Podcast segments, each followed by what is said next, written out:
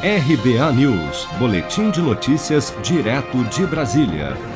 O ex-presidente da Embratur e agora ministro do Turismo, Gilson Machado, afirmou em entrevista à CNN nesta quinta-feira que o país está em plena recuperação, com retomada de voos e redução do desemprego na cadeia de serviços de turismo, mas que o setor não suportará um segundo lockdown. Acompanhe.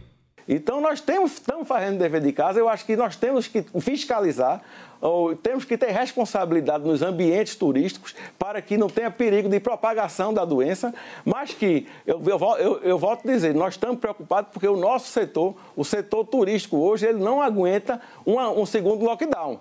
Gilson Machado exaltou a gestão do seu antecessor, o agora deputado Marcelo Álvaro Antônio, e elogiou a desobrigação de visto para estrangeiros de países com potencial turístico, como Estados Unidos, Canadá, Japão e Austrália, afirmando que o Brasil perdeu bilhões de reais para o Caribe no período em que manteve a obrigatoriedade de vistos para esses países.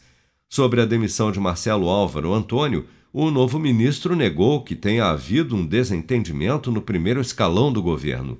Eu desconheço essa briga por espaço e por poder dentro do governo. Eu, na realidade, eu nunca senti isso.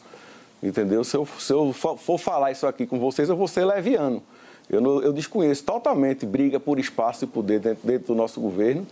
Eu quero dizer que a gente sempre trabalhou em conjunto, eu e o ministro Marcelo Álvaro. Eu acho que o, que o, que o, que o nosso governo é um governo que ele comparado com outros governos, é o que tem menos problemas internos possíveis. Questionado se assumiu o turismo apenas como interino, Gilson Machado rebateu, dizendo que a utilização de ministérios como moeda de troca não existe neste governo. Se você quer começar a investir de um jeito fácil e sem riscos, faça uma poupança no Sicredi.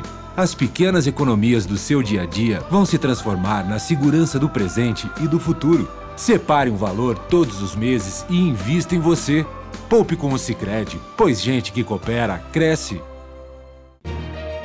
Com produção de Bárbara Couto, de Brasília, Flávio Carpes.